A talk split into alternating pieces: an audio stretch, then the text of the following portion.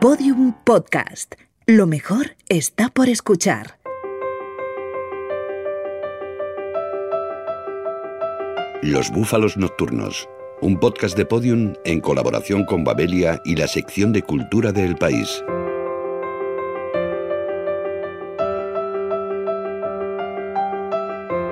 Soy Agustín Fernández Mayo y acabo de publicar en la editorial Sex Barral la novela Trilogía de la Guerra,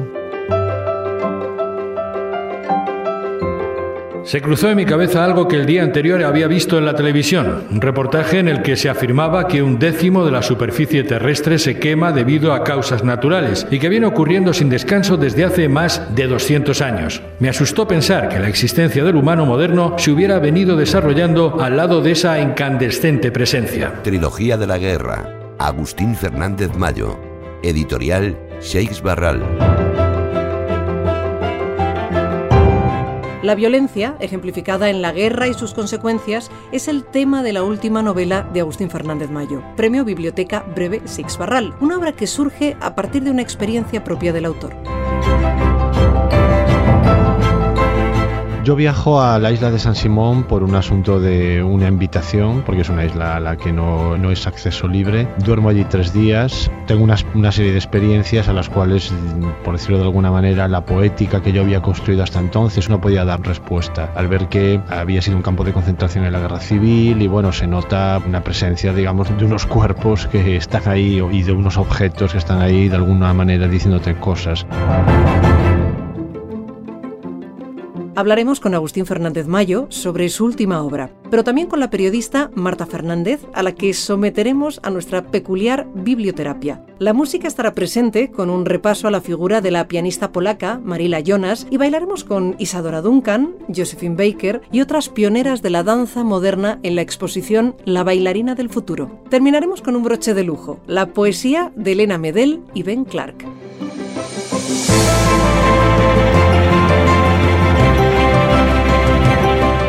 Me dijo que yo, que sabía leer bien, le leyera alguno de los poemas, uno cualquiera, y así lo hice. Cuando yo terminé, él lloraba y me dijo, ese poeta escribe muy bien, es una lástima para vosotros que escribiendo no se gane una guerra.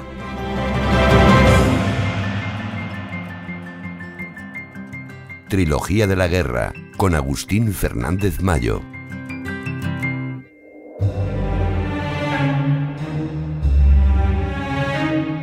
Trilogía de la Guerra se inicia con un relato inspirado en la visita que Agustín Fernández Mayo realizó al antiguo campo de concentración de la isla de San Simón, un lugar que hizo tambalear sus referencias. Para dar respuesta a estas eh, preguntas que yo no podía mm, responderme, coloca un personaje en esta isla que va aislado, por supuesto, pero además clandestinamente, para ver qué le pasa, a ver cómo evoluciona. Y ahí empieza esta novela que tiene, digamos, esa experiencia biográfica que me ocurrió a mí como arranque pero bueno, como todas las novelas, todo parte de la vida, ¿no? digamos. Agustín Fernández Mayo transita en esta, su última novela, lugares directamente relacionados con las guerras, bien por ser escenario directo de contiendas o porque reflejan las consecuencias de estas. Ese itinerario es el que sus personajes fueron escogiendo durante la escritura de los relatos. Yo siempre escribo mm, sin saber a dónde voy. Prefiero que las obras evolucionen de una manera orgánica, natural, en mi día a día, que estén embebidas en mi ambiente doméstico o en mis viajes o lo que sea. Entonces mm, me a mí a medida que iba la historia avanzando y iba viendo cómo evolucionaban los personajes, estos personajes se iban a estos lugares que eran muy naturales. Como su nombre indica, esta última obra del autor de Nocilla Dream o Limbo es un tríptico de novelas breves. Isla de San Simón, Estados Unidos de América y Normandía. Nueva York, porque allí, bueno, es que hay una peripecia de un poema de García Lorca, de poeta en Nueva York, que este personaje que está en San Simón se da cuenta de que ha desaparecido este poema. Entonces se va a buscarlo a, a Nueva York, allí se encontrará con el fantasma de Dalí, con el fantasma de Lorca, pero luego se irá a Uruguay, Normandía obviamente por el desembarco de Normandía, Vietnam porque hay una persona que nos dice que fue un cuarto astronauta que fue a la Luna con el Apolo 11, solo que él no sale en ninguna foto porque era él quien hacía las fotos. Entonces esto nos va también a, recorrer gran parte del siglo XX y XXI de los Estados Unidos y sus guerras. La noria se puso en marcha, ascendía y el pueblo se alejaba de mí para en el descenso acercarse de un modo pavoroso. Cuando pasé por el punto álgido de la circunferencia, me pareció distinguir a lo lejos, tan lejos que se ubicaba varias costas más allá, una playa muy grande. En las siguientes vueltas llegué a la conclusión de que era una de las playas en las cuales, en 1944, se había producido el desembarco de Normandía. Sentí ganas de vomitar.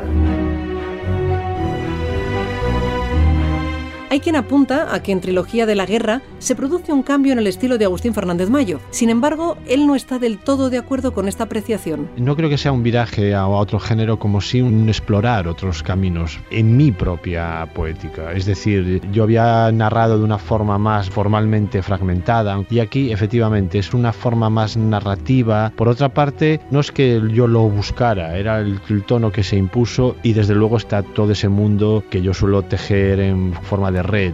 Es como un caleidoscopio lleno de enlaces a, bueno, a muchísimos lugares, tiempos, objetos, epifanías. Las tres historias que componen este volumen, fruto de cinco años de trabajo, nos hablan de una gigantesca red social que nada tiene de moderna, la muerte, que nos conecta a todos los habitantes del planeta. Para mostrárnosla, Agustín Fernández Mayo se sirve de un amplio abanico de referencias. Lorca aparece como digamos, un fantasma que se aparece aún en Central Park, en Nueva, York, al igual que Dalí, y tienen largas conversaciones y creo que fructíferas. Sebald eh, aparece más que nada como, primero como un estilo eh, o una forma de narrar, que me interesaba mucho esa forma de narrar que tiene Sebald, como si fuera un, un fractal, algo que se enrosca, se enrosca y parece que es infinito y nunca va, va a salir y de repente llega una epifanía y sale.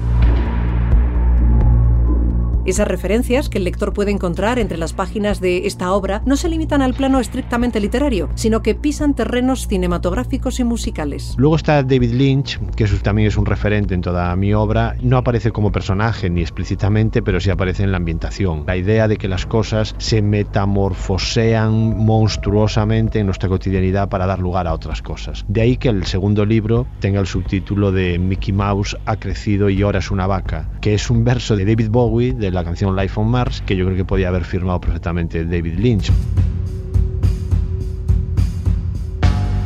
Sí, soy Kurt, el cuarto astronauta de la misión lunar a la que supuestamente solo fueron Armstrong, Aldrin y Collins, los tres cerditos, apodo de mi cosecha, que nunca creo haber dicho a nadie. Yo soy el cuarto cerdito porque nunca aparecí en el cuento oficial. No salgo en ninguna de las fotos de la expedición a la Luna. El motivo no es otro que yo era quien firmaba.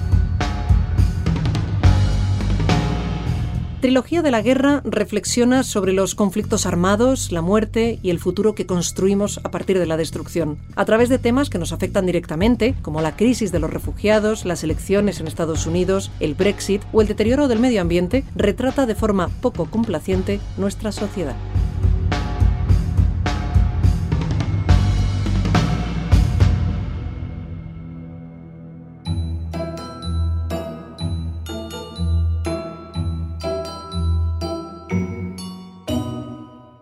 Conservaba ese libro en algún lugar de mi biblioteca. De hecho, había viajado conmigo desde mi ciudad natal, La Coruña, hasta Mallorca, y había pasado por al menos cinco viviendas en las que desde 1996 había venido residiendo. He organizado mi casa de tal modo que pueda tener todos los libros a la vista. No guardo ninguno en cajas, ni en armarios, ni en trasteros, pero acumulo tantos que tardé en encontrarlo.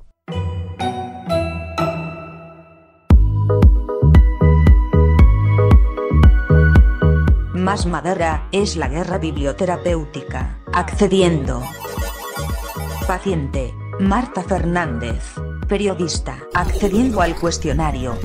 ¿Cuáles son sus autores de cabecera? Thomas Pynchon, Melville, porque Moby Dick es uno de mis libros favoritos, y Don DeLillo, y Foster Wallace, y me gusta mucho Jonathan Franzen. ¿Cómo ordena su biblioteca? Normalmente suele tener que ver con afinidades. Los autores que más me gustan están cerca de la cabecera de mi cama, en una estantería que tengo ahí. Tengo varios altares dedicados a Pynchon y el resto de los libros los tengo ordenados también un poco por género. ¿Qué usa como marcapáginas? Algún algún recuerdo, alguna entrada de cine o alguna pequeña fotito, algo que tenga también un valor sentimental. ¿Dónde lee? Suele ser en mi casa, en el sofá o en la cama y también en el metro, claro. ¿Qué libro me recomienda? Moby Dick de Melville creo que es una novela perfecta. ¿Presta sus libros? Los presto pero siempre con la absoluta convicción de que no van a volver nunca. Quien compra un libro y espera que vuelva o pierde el amigo o pierde el libro o pierde las dos cosas. Los subraya. Ay, en esto yo he sido muy talibán de no subrayar los libros, pero sí, ahora sí que los subrayo. Fin del cuestionario.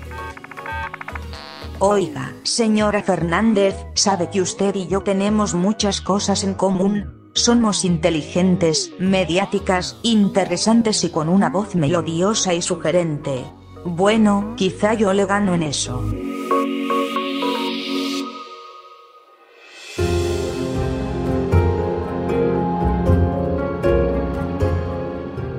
Un tipo blanco, muy gordo, que vendía cintas de casete de sus propias grabaciones musicales. Un día me aproximé a la manta que invariablemente tendía en una esquina por la que corrían más papeles que personas y le hice algunas consultas acerca de su música. Disponía de un radiocasete para que el comprador pudiera testar el producto. Solo te dejaba escuchar el primer minuto de la primera canción de cada cinta.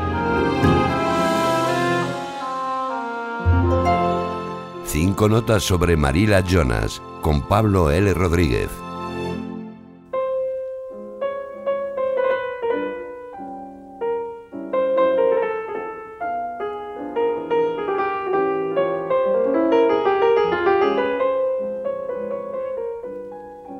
Hablamos de músicos clásicos olvidados, que recordamos al margen de aniversarios, de artistas que es necesario recuperar, rescatar de allí donde habita el olvido. Hablamos de esa piedra sepultada entre ortigas que refiere Cernuda en su poema, pero también de una maravillosa pianista, de una estrella fugaz, de una mujer valiente, judía y polaca para más señas, que se llamaba Marila Jonas. Contó su terrible historia con las teclas de su piano y tocando las partituras de su compatriota Frédéric Chopin. Toda una revelación. Un Chopin, el suyo, nunca complaciente dotado de una rara mezcla de elegancia e intensidad y siempre relleno de carne y sangre. Lo estamos escuchando en esta mazurca en fa menor opus 68 número 4 que grabó en 1946.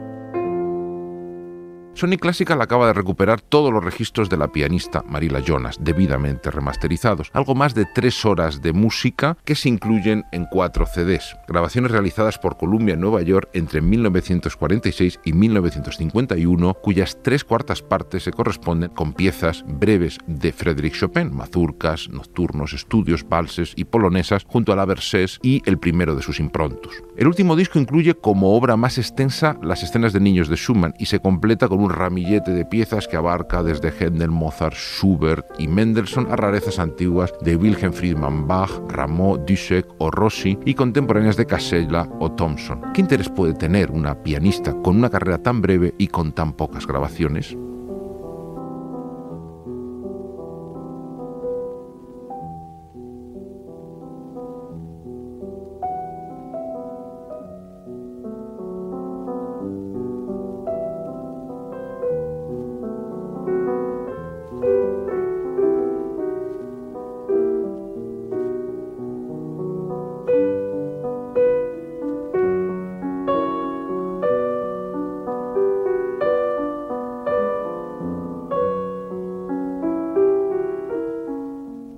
Disco de Sony se titula precisamente La historia de Marila Jonas. El título se comprende nada más leer su tremenda biografía. Nacida en Varsovia en 1911, dentro de una familia judía acomodada, fue una niña prodigio del piano que llegó a estudiar con el gran Paderewski. Tras menciones en varios concursos importantes, como el Chopin de Varsovia o el Beethoven de Viena, se casó e inició una carrera internacional como solista de piano hacia 1936. Pero su vida cambió bruscamente en 1939 con la invasión alemana de Polonia. Su marido y sus hermanos se alistaron para combatir a los nazis y su hermana consiguió huir a Brasil. Toda la familia terminó en varios campos de concentración. Jonas tuvo que soportar duros interrogatorios de la Gestapo que revelaron su carrera como pianista. Los nazis le ofrecieron salvarse, si tocaba, evidentemente, para sus oficiales, pero ella se negó. Al final, un oficial la puso incomprensiblemente en libertad. Jonas inició entonces una penosa odisea que terminaría en Río de Janeiro. Viajó a pie desde Varsovia a Berlín y consiguió refugio en la embajada brasileña. En Brasil se reencontró con su hermana, pero renunció para siempre a tocar el piano.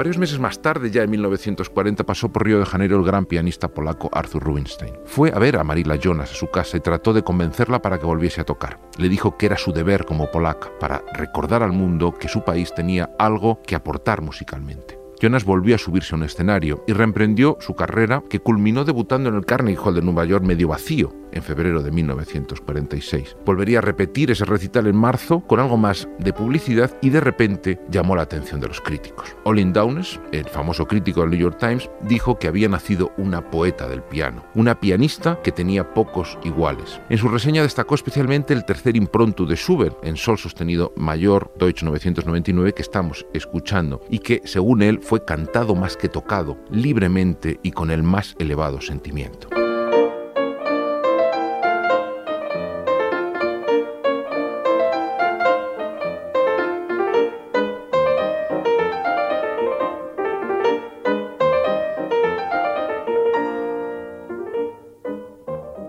Fue el inicio del triunfo internacional de Marilla Jonas. Los críticos americanos la alababan a coro, incluso también el famoso crítico del Herald Tribune, Virgil Thompson, que escribió sobre ella el 7 de diciembre de 1946 lo siguiente. Toca con rectitud pero con una calidad que la eleva por encima de otros pianistas y la coloca entre los grandes. Virgin Thomas escuchó a Jonas tocar Händel, Haydn, Mozart y Beethoven, pero se quedó con su Schubert y especialmente con su Chopin, donde destacó la libertad y fantasía de su rubato. Jonas conocía como nadie el secreto de esa fluctuación de color, de tempo y de estado de ánimo que encierra el rubato de Chopin, ese uso del pedal que hace que brillen las armonías y surjan las melodías como cantos inquietantes que se nos revelan. Lo podemos comprobar en muchos ejemplos grabados para Columbia, a pesar de la calidad monaural de todas sus grabaciones. Atenas.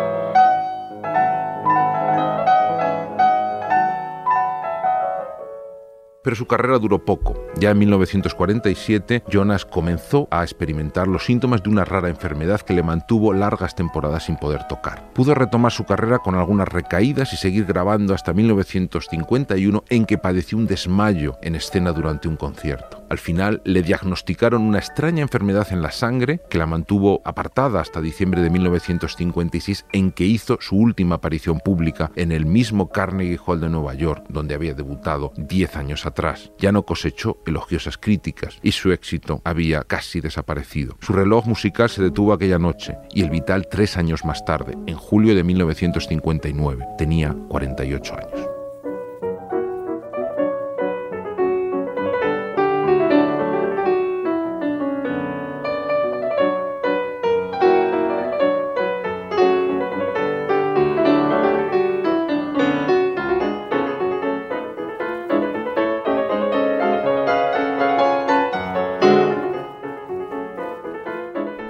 Quedaba pasmado imaginando a la gente allí en la inauguración de su exposición, donde hablaban, bebían, fumaban, tomaban copas y se hacían fotografías. Pensaba que me hubiera gustado fotografiar aquel evento o filmarlo en vídeo, ver qué caras ponía esa gente. Es como cuando le dices a un grupo que se apiñe para hacerles una foto, pero entonces aprietas el botón de hacer vídeo. Ellos esperan una foto, pero tú haces el vídeo. Luego lo ves y te mueres de risa.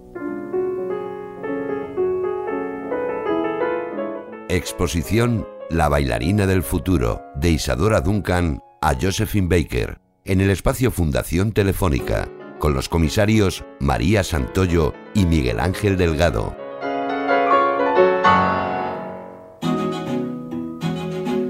Con gráciles y etéreos movimientos he llegado al espacio Fundación Telefónica de Madrid para ver la exposición sobre las bailarinas y coreógrafas que revolucionaron la danza moderna. Son siete mujeres que crearon nuevas formas de expresión y rompieron con el ballet clásico. Isadora Duncan, Lloyd Fuller, Josephine Baker, Tortola Valencia, Mary Wickman, Marta Graham y Doris Humphrey. Pero como me cuenta el comisario Miguel Ángel Delgado, es Isadora Duncan quien personifica como ninguna esa ruptura. Rompe totalmente con lo que era el ballet clásico. Baila descalza, baila además cualquier tipo de música. Es capaz de bailar por la novena sinfonía de Beethoven, de bailar a Wagner, de bailar a Gluck o de bailar la marsellesa o incluso la internacional. Y sobre todo también lo que hace es eliminar prácticamente estos grandes decorados elaborados, es decir, es algo absolutamente rompedor. Acabo de preguntar a María Santoyo, la otra comisaria de la Expo, cómo eran esas coreografías tan rompedoras de Isadora Duncan, pero creo que me voy a quedar con las ganas de ver uno de sus bailes. Solo existe una pequeña filmación de ella bailando, en la que apenas se ve un pequeño salto y un giro, y para documentar su forma de bailar tenemos sus propios escritos, que tampoco son muy precisos al respecto, y las reseñas o los comentarios de aquel público que comentaban sobre todo las sensaciones que producía, con lo cual tampoco es que tengamos una documentación exacta. Lo que eran eran libres. Lo que impactaba la escena es que muy probablemente ella no bailaba según una pauta coreográfica, sino que se dejaba llevar. Aunque no hay apenas constancia documental del arte de la Duncan, María Santoyo y Miguel Ángel Delgado se las han ingeniado para que podamos hacernos una idea aproximada. Una serie de acuarelas de un artista de origen siberiano pero norteamericano, Abraham Balkovich, un artista de vanguardia, que literalmente se obsesionó con ella, conoció a Isadora Duncan en el estudio de Rodin, del escultor, y quedó fascinado con Isadora Duncan. Hemos rescatado, vamos, hemos hecho una selección de 14 bocetos y así tenemos una sensación un poco de cronofotografía, ¿no? O de storyboard de cómo podían ser esos movimientos. Voy a dar una vuelta para conocer a estas siete mujeres. Como estoy de régimen, paso de largo por las bandejas de canapés colesteroicos y saco el apio que he traído de casa. Es muy útil. No solo me proporciona mm, fibra y vitamina, sino que me permite eh, señalar mm, las fotografías. Por ejemplo, esta de Loy Fuller. Es eh, una bailarina que revolucionó la escena popular del Folie Berger con un espectáculo que consistía en bailar girando sobre sí misma con una gran tela que ella movía con los brazos hasta simular ser una flor en movimiento, una mariposa, pero además con el efecto añadido de que incorporó por vez primera, fue una pionera en eso, e iluminación escénica. Incorporó la luz eléctrica para generar efectos escenográficos. Ella encarna muy bien a la mujer de su tiempo, una mujer con una inteligencia muy intuitiva, con una curiosidad por el mundo y por la modernidad y por el progreso realmente admirable. Un señor con pajarita me ha reñido por meterle el apio en el ojo. La gente no tiene respeto por la vida sana. Por si acaso voy a dejar de señalar con verduras. Anda, ¿Esa señora me suena?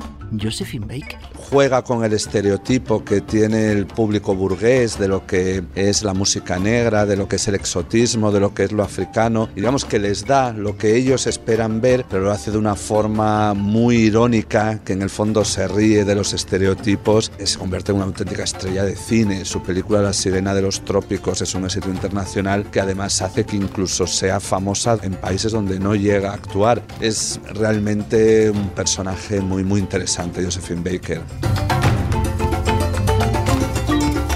Aunque estas señoras tienen en común que sacudieron los cimientos de la danza, hay muchas diferencias en sus respectivos estilos. Miguel Ángel Delgado me cuenta lo poco que se parecía la Baker a la Duncan. Yo les hablo así, con confianza. Dentro de esa liberación que abre Isadora Duncan, pues a lo mejor sería el otro extremo en el tipo de música, que es el jazz, que es el charleston, que es la música negra. También porque mientras Isadora Duncan se mueve en el circuito más culto, Josephine Baker triunfa en los escenarios más populares, en el Folies Berger, en escenarios de cabaret, en escenarios de vaudeville. Vestidos, carteles, fotografías y filmaciones sobre cada una de estas siete coreógrafas y bailarinas te meten de lleno en la danza moderna. Yo, por ejemplo, acabo de descubrirme dando unos extraños saltitos ondeando la bufanda. Mejor me la guardo y dejo de hacer el ridículo mientras me detengo en la última parte de la muestra, una instalación holográfica. ¡Uh! Son tres bailarinas bailando en grupo, una del pasado, que sería una bailarina generando movimientos similares a los que realizaba Doris Humphrey en sus coreografías originales, la intermedia, que es el presente, es una improvisación a partir de esos movimientos, de cómo se desarrollarían en una, en una pieza contemporánea, y la última sería una visión a futuro de una estilización máxima de esos movimientos con una figura que ya prácticamente está a medio camino entre el cuerpo y el cyborg.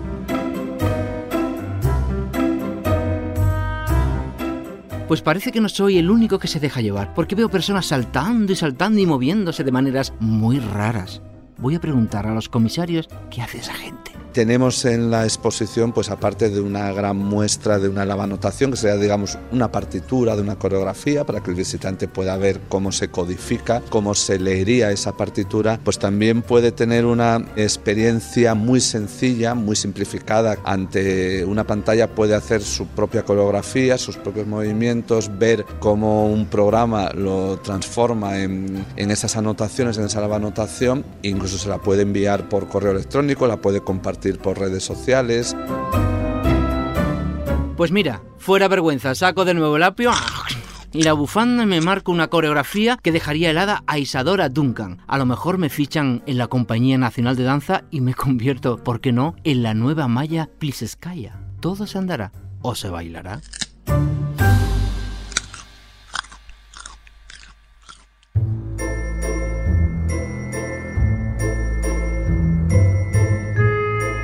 Copié esos poemas a mano. Los guardas, los leen, pero no los entienden. Y por eso me dejan tenerlos. Los tengo subrayados con lápices de tres colores, azul, verde y rojo. Lo que al principio les hizo pensar que se trataba de un código secreto o algo así, como si yo fuera un espía.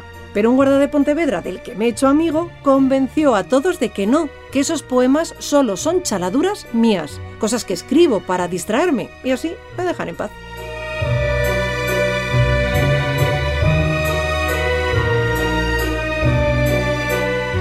Poesía, con Elena Medel, editora de La Bella Varsovia y autora de Todo lo que hay que saber sobre poesía, y Ben Clark, Premio Loewe de Poesía 2017 por la Policía Celeste.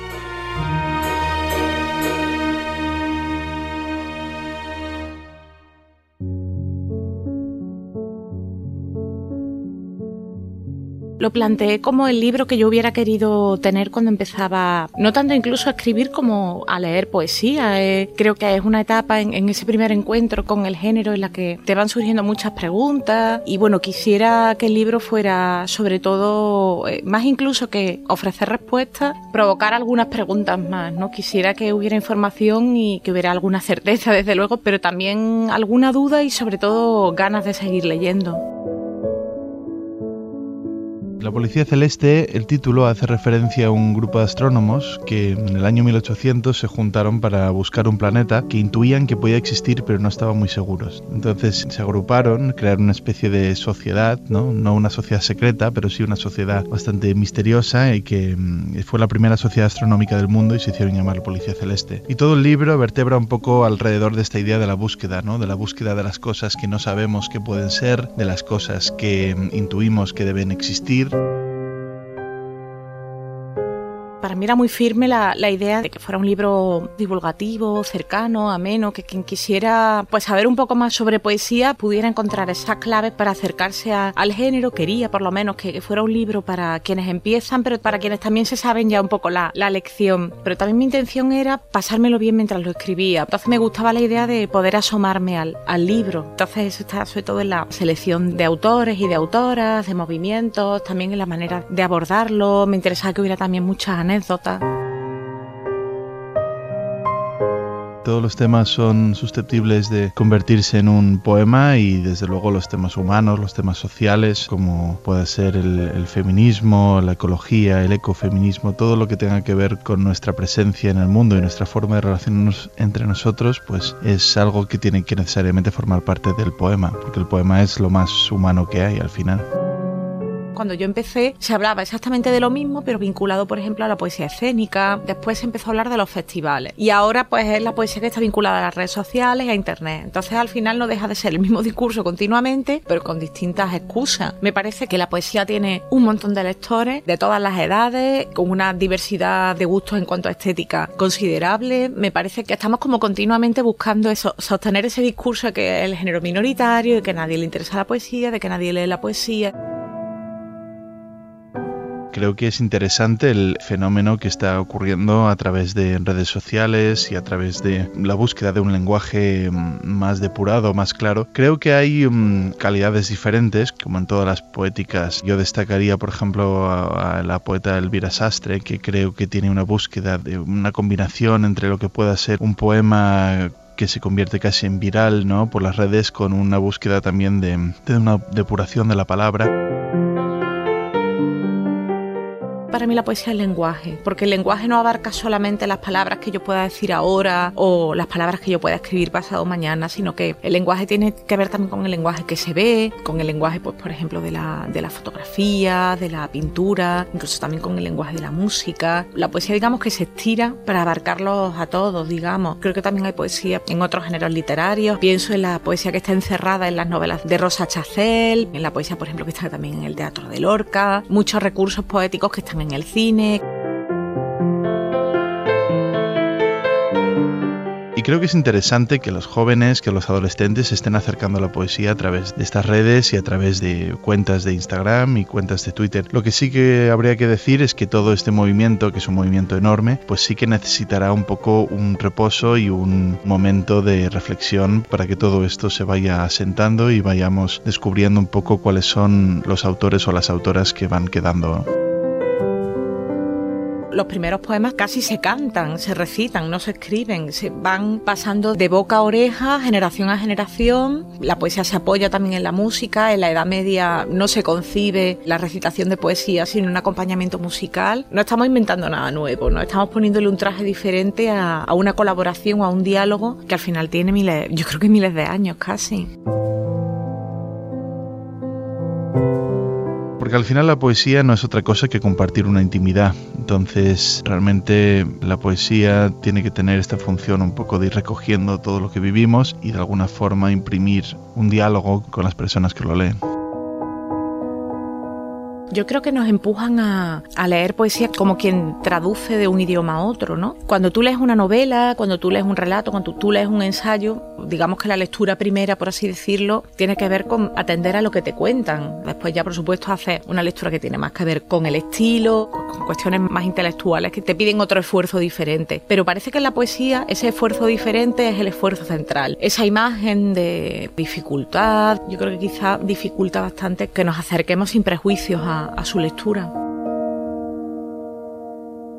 Para mí ha sido mi forma de, de ir canalizando todas mis experiencias y mi forma de, estar en el mundo. Para mí la poesía también ha sido una forma de registrar el tiempo, es decir, ante la fugacidad del tiempo y de las experiencias, pues los diferentes libros han ido marcando un poco momentos vitales y han servido un poco de cuaderno de bitácora de mi vida y espero y ojalá de la vida de las personas que me han seguido y que van leyendo los poemas.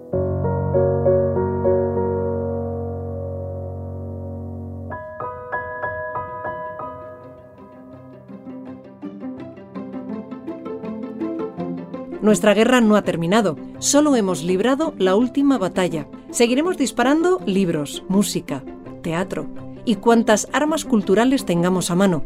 A diferencia de los conflictos bélicos de verdad, el nuestro no destruye. Al contrario, crea y celebra la vida. La experiencia me dice que mis libros tienen un público amplísimo, no solo en formación cultural, sino también en edad. Están hechos de una manera, organizados digamos en red, y hay muchos nodos a los cuales cada cual puede agarrarse, está lleno de conexiones que uno puede tomar, pero también puede abandonar y ir a otro lugar. Y especialmente este libro, Trilogía de la Guerra, que es un libro que fluye especialmente bien, a pesar de ser complejo, pero no es complicado.